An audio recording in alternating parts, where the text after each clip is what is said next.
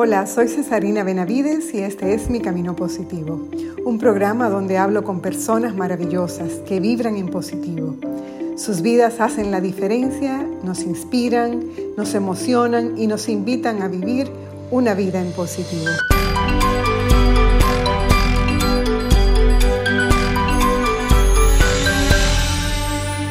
Siempre digo que vivir es para valientes y que muchos de nosotros somos más valientes de lo que nos creemos, solo que no le damos la importancia a todo lo que hacemos.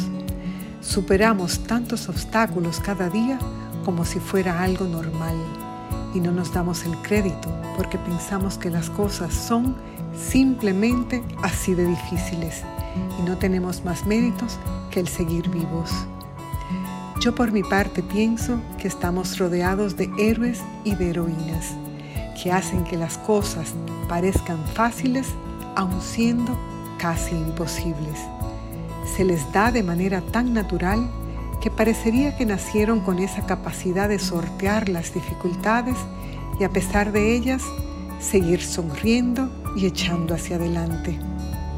Conozco muchas personas así, héroes de carne y hueso que han hecho de su vida una historia de resistencia, de superación, de subir por encima de circunstancias adversas y dar ejemplo de que se puede cuando se quiere y tenemos la motivación que nos mueve. Dani es una de esas heroínas. Ella está en mi vida para recordarme lo hermoso del camino, la aventura que es la vida y cómo hay que enfrentarla sin miedo y con determinación.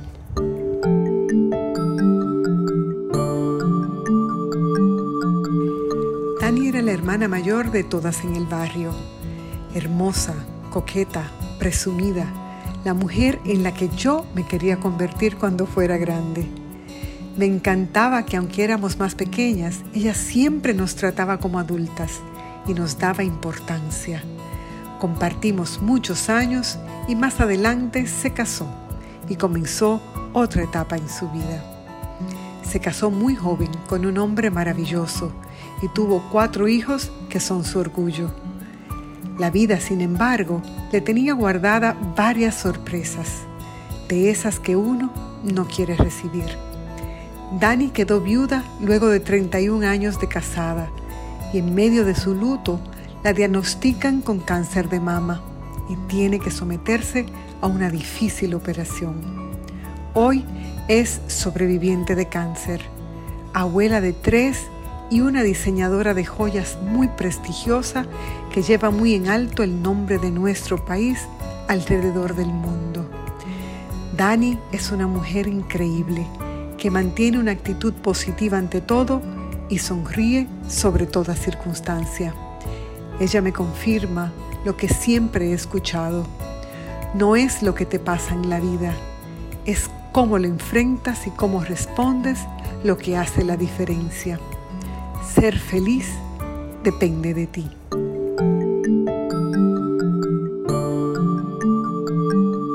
Hola. ¿Cómo ¿Me estás? escuchas? Perfectamente. Ok, perfecto. Bienvenida. Bienvenida a mi camino positivo. Gracias, gracias. Qué alegría, manita, qué alegría tenerte aquí conmigo. De verdad que me emociona mucho tenerte aquí. Eh, A mí también me alegra mucho. sí, yo Tú sé- sabes que para nosotros ustedes son muy especiales. ustedes más. Yo estaba, cuando estaba tratando como de, de pensar en todo lo que íbamos a conversar hoy, siempre como que me, me, me llenaba como de mucha alegría porque ustedes, tu familia, todos, son parte como de esa infancia, de esa adolescencia. Una familia bellísima que para nosotros era como una referencia, o sea, ustedes eran como la, la gran familia del, de, de nuestro, de nuestra área, ¿verdad? Donde todito íbamos como a refugiarnos. Para mí era como, era como una cosa bellísima verlos a ustedes como familia, e- era una cosa hermosa. Un amor como que se podía sentir en el aire y la forma como ustedes se llevaban, cómo, cómo las criaron a ustedes y sobre todo la manera como después todas ustedes han podido como vivir su vida. Es, es, como algo muy lindo. Tú eras como, yo, yo siempre pensaba que tú eras esa mujer en la que yo me quería convertir cuando fuera grande. ¡Ay, qué bella! no, no, no, es que era, tú tenías como una, un carisma muy especial, eras una, una mujer muy hermosa, muy inteligente, y era como nada, como que uno miraba para allá y decía, ay Dios mío, yo quiero ser así. Todo era como tan... Tú, tú te acuerdas que nosotros te, te admirábamos, te idolatrábamos, Dani. Tú eras como como la persona más especial de, de cuando nosotros fuimos creciendo, Pili. Bueno, es que era la mayor de todas. Sí, por eso, pero una mayor que era como una referencia, ¿verdad? Era como una referencia. Nosotros íbamos a tu casa de que detrás de Ilsa, pero yo me quedaba, a mí me encantaba hablar contigo y con Olaya y sentirme grande. Porque tú, no, nos tratabas como adultas, como que nunca no, nos hacían sentir como niñas, sino como que nos trataban como adultas. A todo el mundo amaba, ama a tía Tato, porque esa es una de las mujeres más admirables que yo conozco y que marcó también mi vida de manera muy especial. Ella yo me acuerdo que nos corregía con muchísima sabiduría y con humor, pero también con, como con rectitud. Nos decía las cosas como eran pero había tanto... Ah, por el librito todo. Por el librito todo, pero había mucho amor y mucha complicidad también. Eh, era como una cosa bonita. ¿Cómo fue, cómo fue eh. crecer con una mamá así? Que era como la mamá de eso, todo el mundo? Eso es lo que, lo que uno aprendió, como a darle amor, porque ahora yo veo que le dan mucho cariño, pero sobrepasan en, darle cosas materiales. Antes nosotros teníamos todo el cariño de mami, nos daban todo lo que podían, porque a mí, por ejemplo, me consentían mucho, pero siempre con rectitud. O sea, si tú no puedes hacer eso, tú no lo vas a hacer. Y yo no te dejo ir a tal fiesta por, por, tal y por tal cosa, porque papi me explicaba por qué no me dejaba ir, porque yo me tiraba en una cama a llorar cuando no, no me dejaban ir a un cumpleaños o a una fiesta o algo. Ajá. Pero te enseñaron, te, te, te criaron de una forma muy linda porque yo recuerdo como eso, que era como una familia donde yo nunca oí como un pleito, nunca una discusión, siempre como una negociación, siempre en familia, siempre contentos, risueño, tu papá, tu mamá, o sea, esa es, la historia que yo conozco y la y la, la, un poco de la historia que también quiero contar hoy, porque tú eres una mujer que tienes ese antecedente y o sea, fuiste criada así. Pero te, o sea, ya después hiciste tu vida, incluso te, te, una historia de vida que es casi una novela. Tú te casaste muy joven, muy joven, Dani. Sí. Y además con, un hombre, con un hombre maravilloso. Cuéntame un chin de eso. Bueno, Nelson y yo nos conocimos en la universidad y para él fue amor a primera vista, para mí no. Le dio un poquito de trabajo. Tú sabes que en esa época la comparonería mía no me dejaba vivir. y, y bueno, yo decía todo el tiempo que a mí me tocaron los dos hombres más serios del mundo, que fueron Nelson y mi papá. Eran muy parecidos. Nelson también era bien estricto con los muchachos, pero al mismo tiempo era alguien que le daba todo el amor del mundo. Fue un papá presente todo el tiempo hasta que falleció. O sea que los muchachos todavía hablan de él y, se les salen las lágrimas por, por lo que lo extrañan. Tuve que cuando quieren buscar un consejo, entonces tienen que venir donde mí, que era donde su papá que más iban, y así. Pero fue algo, duramos 31 años casados. 31 años, o sea, tú te casaste jovencita y caminaste de la mano de un hombre que estaba como hecho a tu medida. Porque Así mismo. fue todo después, seguimos, ¿verdad?, detrás de tu historia y veíamos eso tan bello, un matrimonio bellísimo, cuatro hijos creo que tiene, ¿verdad? Cuatro varones. Sí, cuatro varones. Cuatro varones, que también dicen que las mamás de los varones son como unas mujeres muy bendecidas, porque tienen como toda esa fortaleza, ¿verdad? Detrás de ella, que tiene todas esas columnas de hombres ahí que te han seguido Yo creo que sí. Mira, Uno se queda siendo la reina nada más. La reina, exactamente. Mira una cosa, tú mencionaste que en medio de todo eso, de toda esa historia que parece como una novela, como te decía, tuviste un gran desafío porque quedaste viuda muy joven, Dani. ¿Cómo fue esa experiencia? Sí, pero ya, ya mis hijos solamente quedaban más pequeños por hacerse profesional. Ellos se graduaron muy jóvenes y realmente fue algo que, que, nos marcó mucho a nosotros porque no lo esperábamos. El día anterior Nelson y yo estábamos en una fiesta y al otro día le da un infarto. O sea que, imagínate, fue algo que nos sorprendió a todos.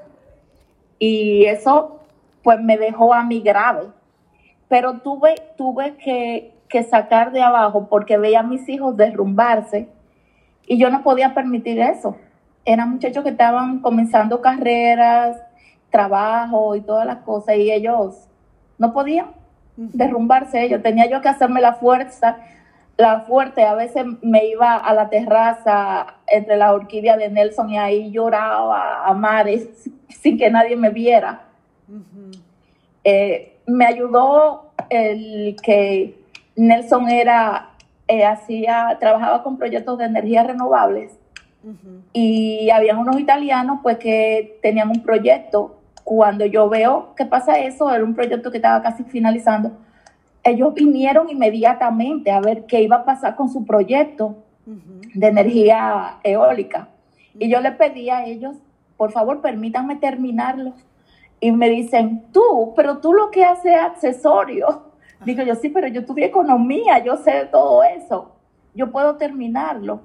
Y el proyecto lo terminé. O sea, eso me ayudó mucho en leer todo lo que Nelson tenía, que era súper organizado. Tenía tu manual que, para seguir, un manual que él no necesitaba. Y eso me permitió a mí hacer el proyecto. Y de ahí me contrataron para dos o tres más, para cuatro más. Ya. O sea que, que me ayudó bastante. O sea que tú encontraste en, o sea, en medio de esa situación una, una, una inspiración, una motivación, un proyecto que entonces pusiste toda tus energías, toda tu energía para allá. Así mismo, por, no podía permitir que algo en que Nelson le había dedicado ya siete años de vida, pues terminara así como en nada. Yo dije, no, yo lo voy a terminar, inclusive hay uno de, los de los proyectos que ya está generando energía, que es el Parque de Poseidón, que que también confiaron en mí, me, me permitieron terminárselo. Wow. O sea que... Tú no, solamente, tú no solamente sacaste de abajo, porque eso, sacar de abajo parece como que se queda corto a lo que tú hiciste. Tú subiste por arriba. O sea, qué maravilla, qué maravilla que tú así mismo te, te pudiste preparar, pudiste buscar de donde estaba el conocimiento para entonces poder, eh, más que nada yo pienso que esa inspiración como cumplir el, el, legado, ¿verdad? Seguir el legado de, de Nelson. Sí, así mismo, no, no podía permitir que eso quedara en nada. Después de Nelson haberle dedicado tantos años de vida a esos proyectos. Y yo te puedo, puedo pensar entonces que una de esas cualidades que más te destacan puede ser eso, el, el tener la capacidad, esa resiliencia de encontrar un camino donde quizás no había un camino? Sí, se puede decir. Antes nosotros decíamos, a mí, por ejemplo, todas mis amigas me decían, tú eres una mujer fuerte, pero ahora se usa esa palabra bonita, resiliencia. O sea que, puede decirse que sí, porque eh, me han tocado vivir momentos muy fuertes y quizás de la mano de Dios, como siempre digo, pues yo le digo, no me lleve, no me lleve de la mano, llévame cargada, que ahora no puedo. Ay, qué bello, claro que sí. Pero pienso que sí, que tú has sentido ese, esa compañía toda tu vida y que hoy estamos hablando con una mujer que, como tú dices, ha superado muchas situaciones, pero, pero siempre con una sonrisa, siempre con, con, como con alegría, con entusiasmo, sin permitir como que la tristeza eh, venga y se ocupe como un espacio en tu vida. ¿Cuál es tu fórmula, Dani, para ser feliz? Yo soy muy confiada de Dios. O sea, yo, yo, por ejemplo, había época en que tenía que pagar la universidad del pequeño que no tenía y qué sé yo, que yo decía, yo no me preocupo, yo sé que algo va a venir. Y ahí llegaba un proyecto, me adelantaban dinero, cosas así. O sea, nunca me he preocupado por el mañana más de lo que debo. O sea que siempre sé que, que algo pasa. Eso es muy poderoso porque la cultura nuestra es de, de, mucho, de mucho sobrepensar. Ya la gente no, no solamente piensa, sino que sobrepiensa todo el tiempo, todo el tiempo, buscándole como, la, como dicen, las siete patas al gato. Entonces se... se sí, yo creo que sí. Mis hijos algunos son más o menos así. Y, yo lo agarro porque cuando tienen problemas y cosas, para mí mis nueras son mis hijas. Y a veces ellos me dicen, mami, el hijo tuyo soy yo. Digo yo, no, pero ellas son las mujeres. Sí, Y son mis hijas. O sea que yo trato de, tú estás trabajando mucho, me llaman doña Dani, que Miguel no, no está con las niñas mucho tiempo, yo lo llamo, mira, ¿para qué tú trabajas? Dime, no es para darle un futuro a tus niñas. ¿Y qué futuro van a tener si su papá no está presente? ¿Qué futuro van a tener si su papá no ve todas las cosas que ella hace en sus travesuras, se ríe con ella, disfruta con ella? O sea, la gente ahora piensa más en el trabajo, en el dinero, pero el fin de todo es ser feliz. Y tú trabajas para eso, tú, tú no trabajas para que tus hijas, con que sean profesionales, ellas ya trillen su camino, pues es suficiente. No tiene que dejarla multimillonaria, ni mucho menos. O sea, tú trabajas para mantenerlas y tenerlas bien, pero no quitándole el tiempo y espacio a ella por tú estar trabajando. Esa es una una realidad que cada vez más uno tiene que como que recordarse, la verdad, porque nos han vendido como sociedad que la, el éxito se mide en lo que tú tienes y nosotros sabemos que el éxito es sí, así tú eres, quién tú eres para los tuyos, quién tú eres para ti mismo. Bueno, sí. Entonces... Yo, por ejemplo, trabajaba en Banco Central y, y llegó un momento en que renuncié y tenía muy buena posición y todo el mundo se horrorizó con que yo iba a renunciar de Banco Central cuando todos los economistas querían trabajar ahí, que no sé cuántas cosas. Yo decía, bueno, es que o trabajo en Banco Central o tengo cuatro delincuentes. Pero no podía, porque mis hijos no eran santicos, mis hijos eran traviesos, los cuatro. Imagínate, tú dejarlo trancado en una casa cuando un día cogieron su bicicleta, el más pequeño todavía usaba bicicleta de rueditas y del millón donde vivíamos lo llevaron al mirador a montar bicicleta. Ay. Al otro día puse la renuncia. claro, claro, wow. Sí, por eso es que es difícil hacer, bueno, es difícil para algunas personas tomar algunas decisiones y, elegir un camino, pero cuando uno tiene bien claro que la prioridad es la familia, se hace un poco más fácil porque sí, así mismo. Tú, tú vas descartando las cosas que realmente no te llevan a, poder tener el proyecto de familia que tú, que tú quieres diseñar o que tú deseas. Entonces tú inteligentemente vas descartando eso no, eso sí, eso no, eso sí. Y ahí vas haciendo la, vida, vas diseñando la vida que deseas. Eso, Así eso no, no es, eso no es tan fácil, pero, pero hay que tener como un propósito y hay que estar muy seguro de lo que uno quiere. Mira, ahora, ahora mismo las muchachas están mucho con que son emprendedores, que quieren su propio negocio, pero cuando, por lo menos en mi época, uno era emprendedor, porque yo cuando dejé Banco Central me dediqué a hacer estudios de factibilidad pero lo hacía de noche, cuando ya mis hijos estaban durmiendo. Me dedicaba a llevarlo al club a jugar tenis, a, ayudo, a lo que fuera, con su tarea y todas las cosas. Pero ahora ser emprendedor significa dedicar más tiempo que si tú estuvieras en un trabajo.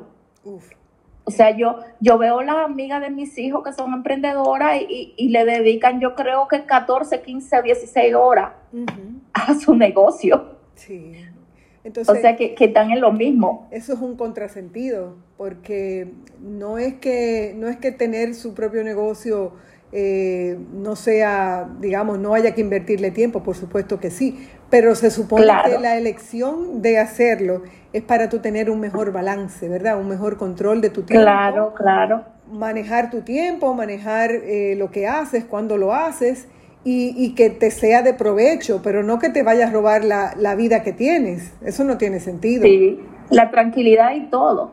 Claro, pero eso no tiene todo. Yo, yo veo, yo veo muchas amigas de mis hijos que, que, que viven, bueno, la, la pandemia ha ayudado bastante, como que ha bajado un poquito el ritmo con, a todas.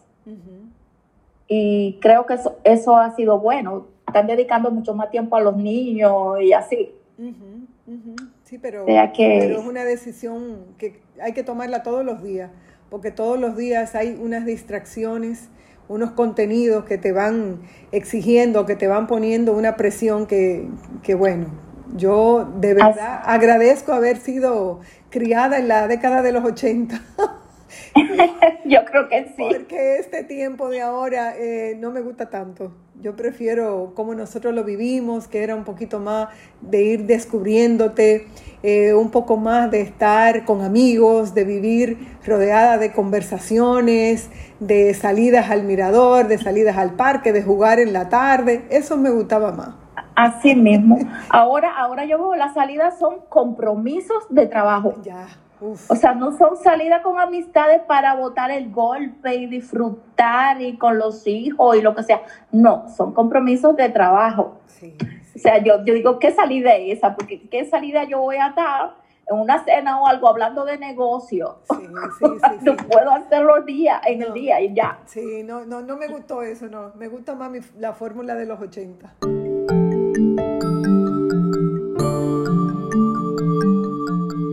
El deseo de sanarse siempre ha sido la mitad de la sanación. Séneca.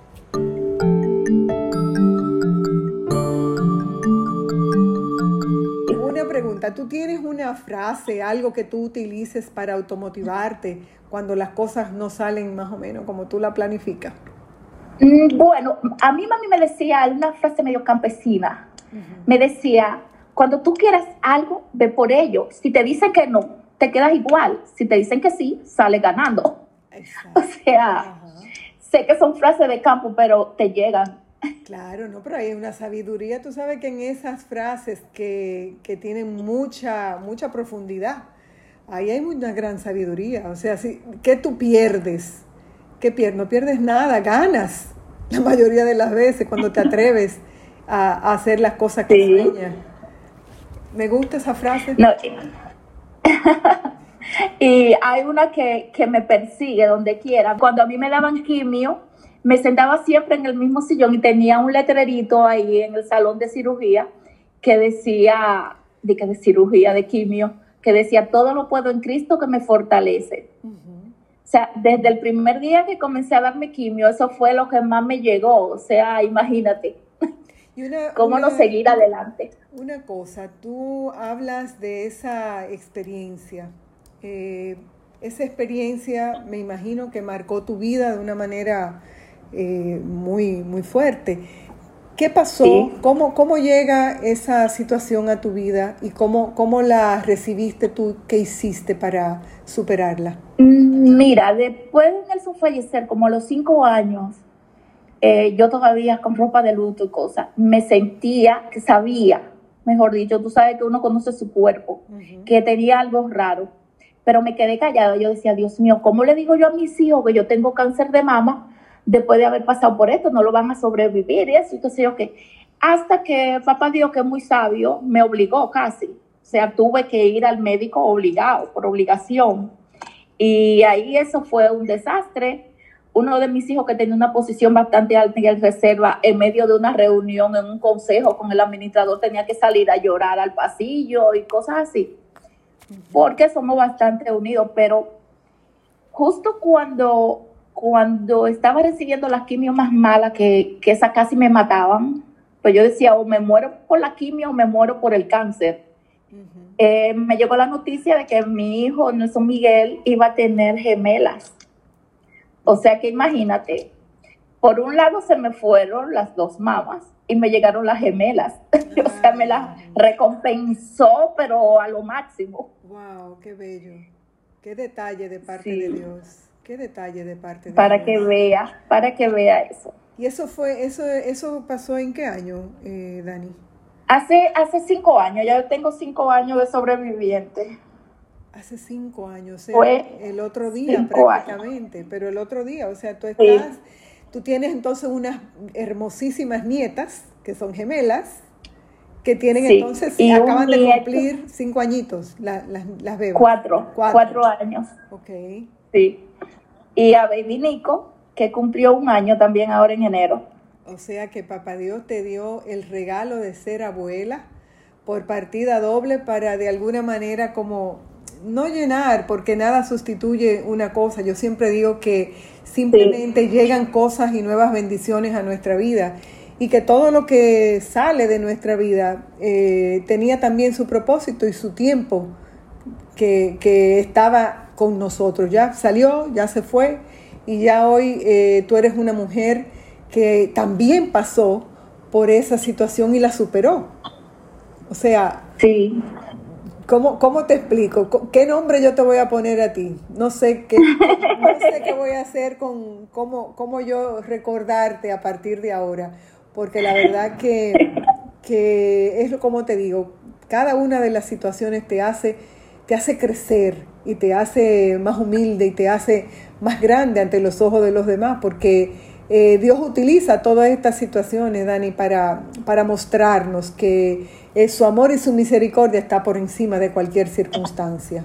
De verdad que Amén, así es. así es. ¿Y tú a quién agradeces en todo este camino en el que tú has recorrido y que has tenido esas, vamos a decir, subir esas montañas y bajar a esos valles. ¿A quién tú agradeces en el camino? Mis dos hermanas. Sí. Esas me han acompañado en todo, todo lo bueno, en todo lo malo, siempre están conmigo. Eh, Olaya es una que, que ella venía y cuando me veía tirada en la cama se iba dando grito a su casa. O sea, Olaya tenía que consolarla más que a mí porque yo yo estaba luchando por mi vida, o sea, yo no, podía darme el lujo de estar derrumbándome, ni gritando, ni mucho menos, eso lo hacían ellas por mí. Pero ellas dos fueron mi soporte. Tuve que me traía comida, porque Olaya y yo vivimos en el mismo edificio, y me traía comida. Me decía, ¿qué tú quieres comer hoy? Yo le decía tal cosa. Y cuando venía, ah, llévatelo, llévatelo, que tengo náusea. Y ella se iba corriendo a, a buscarme otra cosa. O sea, pasó las de Caín conmigo. Pero ese amor de ustedes, que es un amor tan bonito, eh, de toda la vida, porque tú me hablas ahora de esa solidaridad y de esa compañía, pero es que ustedes han sido súper unidas toda la vida. O sea, tú le llevas dos años a Olaya.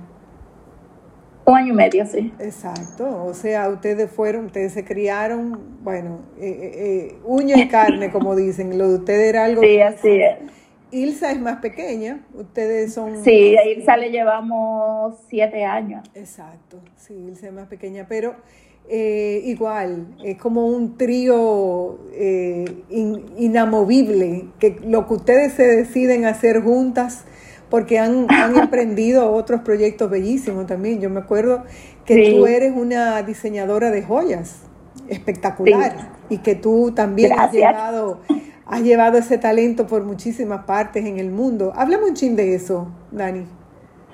Bueno, eh, en una dominicana muda, Ilsa y yo participamos y de ahí la gente de turismo vieron las piezas que hacíamos y cosas y nos invitaron a, viajar. Y gustaron tanto que en los mismos países lo, lo, lo de la OPT de la, o sea, las oficinas de turismo fuera no decían que me invitaran. Y he viajado por muchísimos países y con un éxito completo. ¿Y cómo son? Le agradezco mucho a esa gente. ¿Cómo son esas joyas? ¿En qué están inspiradas? Eh, yo uso mucho el cuerno de vaca y yo hago los diseños de flores, mariposas y cosas así que casi, bueno, lo comencé a trabajar en el 2004, es que que han hecho algo parecido, pero nadie lo trabaja así. Los collares y eso gustan mucho. Y el ámbar en el 99, yo hice una colección en oro, plata, con diamante, agua marina, topacio, piedra semipreciosa y preciosa. Y gustó muchísimo. De ahí me, me alejé un poquito por los compromisos que tenía y luego lo retomé otra vez. Y sigo en eso, porque es lo que me gusta. y, yo, y yo me imagino que que se ha convertido un poco en tu pasión, porque ahí, ahí está la creatividad, ahí está toda la parte manual, pero también la parte de, diseño, o sea, es un, digamos, sí, así es. algo muy, así es. Eso me completo, fascina. algo muy completo, ¿verdad? Que tiene como todas las áreas en una sola. Y eso... Ya con los hijos casados, pues, pues las habitaciones están vacías. Yo cogí una para para trabajar ahí. Y cuando vienen las gemelas me dicen, vamos al cuarto de los regueros. Ay, qué chulo. O sea, ella Al cuarto de los regueros, no hay una que es muy coqueta y le fascina usar collares, aretes, brazaletes, y esa va y coge todas las bolitas y se le engancha. la otra no, la otra no le gusta nada de eso, pero a Estela le fascina eh, entrar al cuarto de los regueros. Ay, qué chulo, qué bonito. Mira, y una cosa, eh, puedo decir que eso es lo que, digamos, ahora mismo te llena de inspiración, lo que te hace levantar por la mañana, lo que te, te da, te pone una sonrisa en el rostro. Sí, así es. Bueno, cuando, cuando voy con Olaya, Olaya me dice, yo no resisto ir a comprar bolita con Dani, porque es que se pasa dos horas y pone la mano a todo. es que me encanta, porque yo viendo la cosa ya estoy pensando cómo la voy a usar y eso. Ahora estoy trabajando mucho el larimar y el ámbar.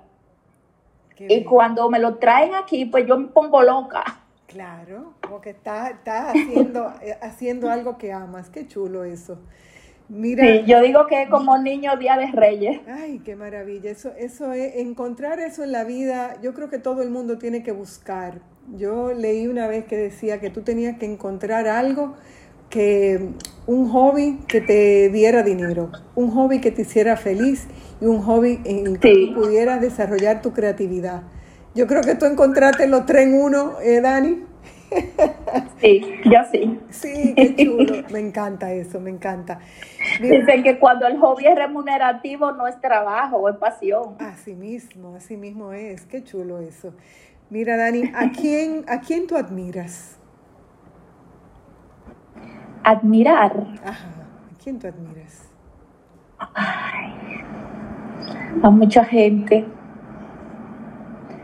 Yo, bueno, eh, Nelson lo admiraba. Yo digo que, me enamoré de por inteligencia. O sea, yo veo más en la gente en la inteligencia que la belleza física. O sea, para mí todo el que, tiene algo que, enseñar, de qué vivir, todo eso. Pero así como una gente en específico, ahora mismo no te sé decir. Sí, pero eso es admirar, admiras las cualidades de las personas. Sí.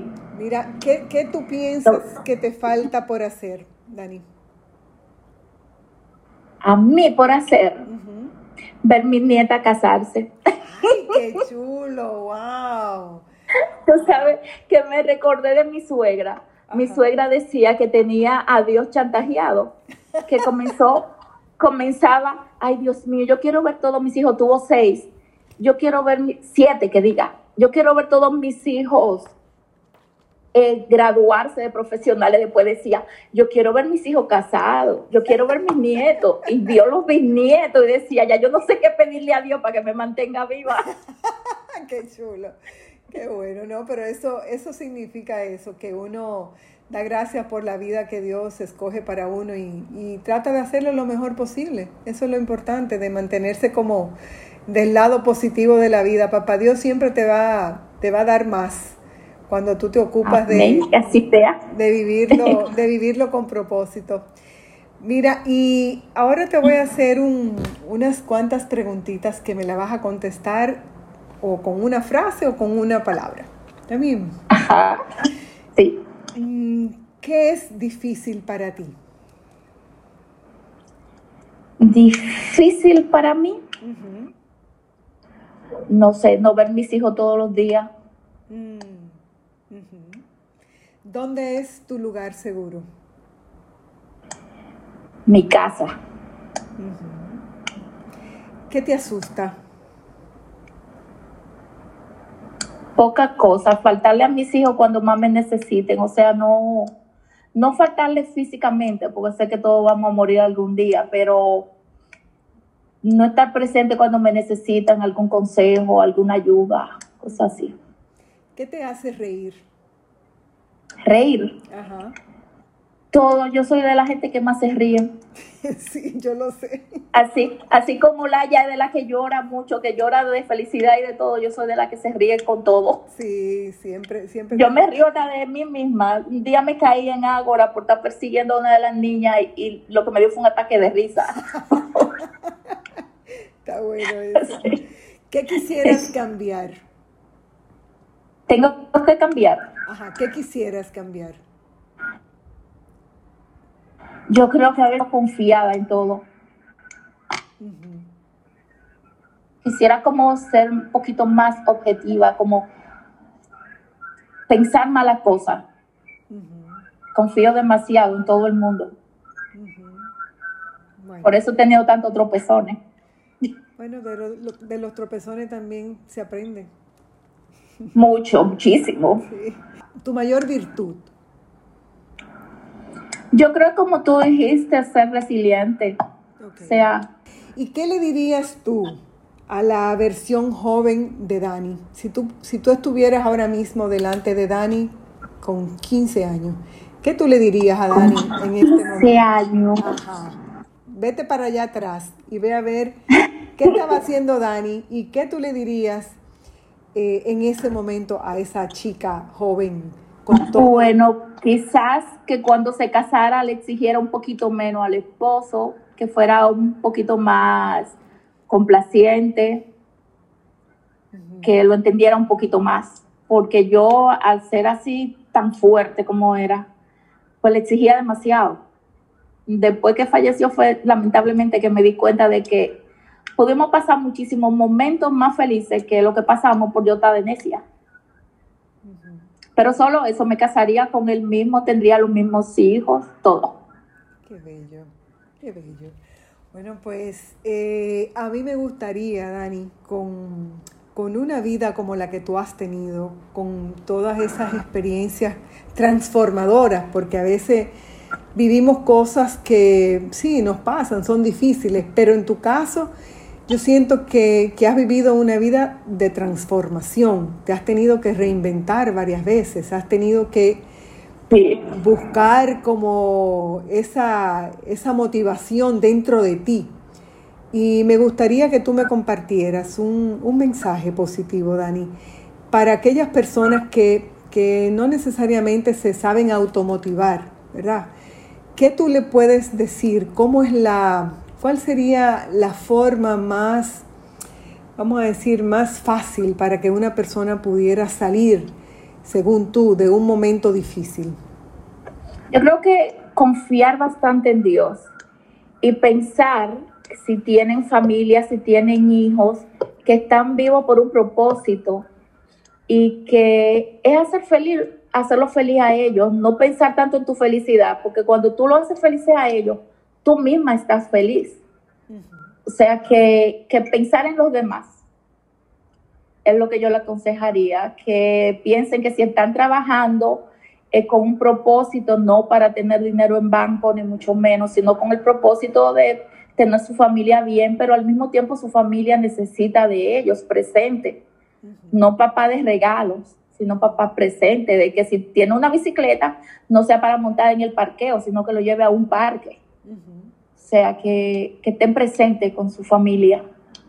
Eso es muy importante porque creo que esa es la parte que también hemos aprendido en, esta pandemia, ¿verdad? Que la familia, todo pasa, el trabajo se va, el trabajo se cambia, pero tu familia no cambia, tu familia no se cambia, esa es tu familia desde que naciste hasta que dejes este mundo. Entonces, claro, claro que sí. Es el mayor activo y en el que más tenemos que invertir. Entonces, me parece un mensaje bellísimo. Así es que nada, manita, yo te agradezco mucho este tiempo, esta conversación. Me ha encantado hablar contigo, acordarme y reírme así como en la mente de todos esos momentos bonitos que vivimos cuando estábamos creciendo, cuando vivíamos cerca, cuando éramos esa, esa gran familia que, bueno, sí. que sigue vigente y que sigue eh, viva en nuestros corazones. Yo quiero mandar... Gracias a ti por invitarme. Agradezco a Dios conocerte, que estés en mi vida y, que, y que me puedas dejar inspirar por ti. Así es que te mando un abrazo. Amén, gracias. Gracias, gracias. Te mando un abrazo grande. Nos vemos pronto. Nos vemos pronto. Te quiero mucho. Bye, igual. Bye, mi amor.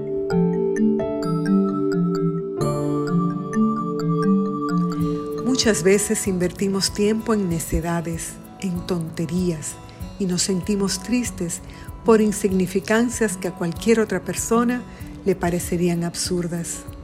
Cuando me pasa eso, siempre vuelvo mi pensamiento a momentos difíciles, aquellos en los que me sentí angustiada, para saber que mi vida puede cambiar en un segundo y que no debo dedicarle mi tiempo y mi energía a lo que no vale la pena.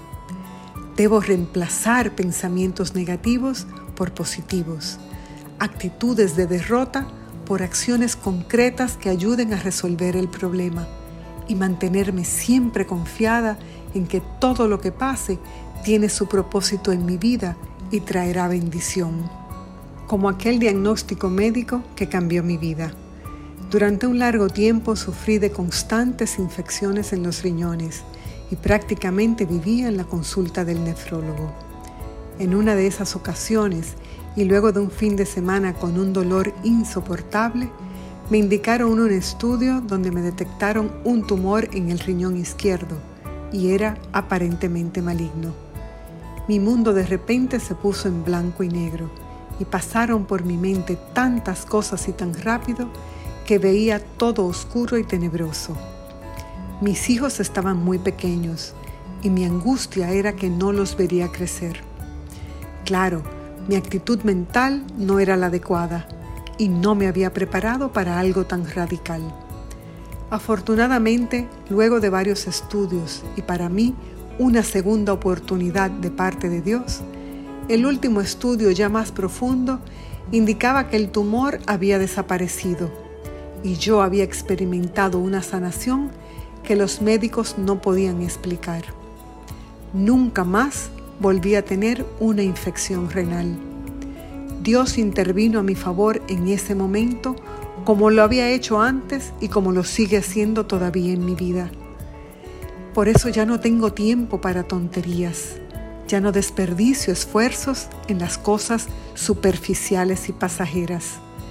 Me concentro en vivir con propósito y en tratar de ser feliz y hacer felices a los que están conmigo. La vida es muy corta. Lo que tenemos es el hoy, el ahora. Por eso, vive sin economizarte y sé generoso con tu tiempo y con tus dones.